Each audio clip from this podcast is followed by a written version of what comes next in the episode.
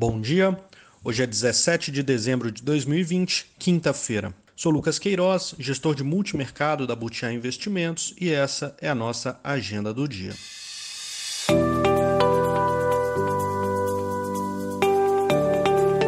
Começando pelo exterior, o balanço do discurso do Jerome Powell ontem acabou sendo positivo para os mercados. Se ele desapontou as expectativas de quem esperava uma extensão na duration dos títulos alvos de compra pelo Fed, ao menos se comprometeu a manter os 120 bilhões de dólares mensais em compras de títulos e voltou a sinalizar que os juros seguirão próximos a zero pelo menos até 2023. Ele espera ver a economia forte a partir do meio do ano que vem, quando grande parte dos americanos deverão estar vacinados mas destacou um receio com as dificuldades até lá. O que ele fala encontra apoio no que temos visto nos últimos dias. A pandemia tem avançado tanto nos Estados Unidos quanto na Europa e as medidas de restrição de mobilidade têm sido endurecidas em diversas localidades. O que tem amenizado a situação corrente são dados como os PMIs que comentamos ontem mostrando que na Europa, até o momento, a segunda onda tem gerado um efeito econômico negativo muito menor do que a primeira. Na agenda hoje, dados importantes nos Estados Unidos referentes ao setor imobiliário e ao mercado de trabalho, todos às 10h30. Saem os números de licenças para novas construções e também o número de construções iniciadas de novas casas,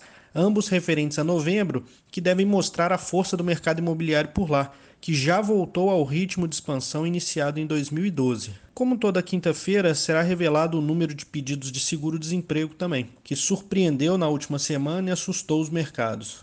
Por fim, conheceremos os dados de atividade industrial na região da Filadélfia. Vindo agora para o Brasil, após a aprovação da LDO, Ontem, o Congresso agora deve focar na eleição das mesas, que ocorre somente em fevereiro. O acompanhamento da evolução da doença e da aprovação de uma vacina, tendo em conta os impactos negativos sobre as contas públicas de um possível revés nessa frente, devem ser os temas que vão nortear o cenário até lá. Na agenda, hoje é a prévia do IGPM, agora às 8, e o relatório trimestral de inflação, que será divulgado também às 8, porém com apresentação à imprensa do Roberto Campos e do Fábio Kanchuk, às 11 horas da manhã.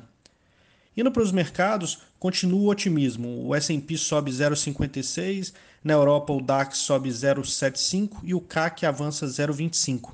É, nas moedas, o índice dólar cai 0,55 e as emergentes ganham força, de novo. O peso mexicano e o real, negociado no mercado internacional, ambos com alta nesse momento de 0,46.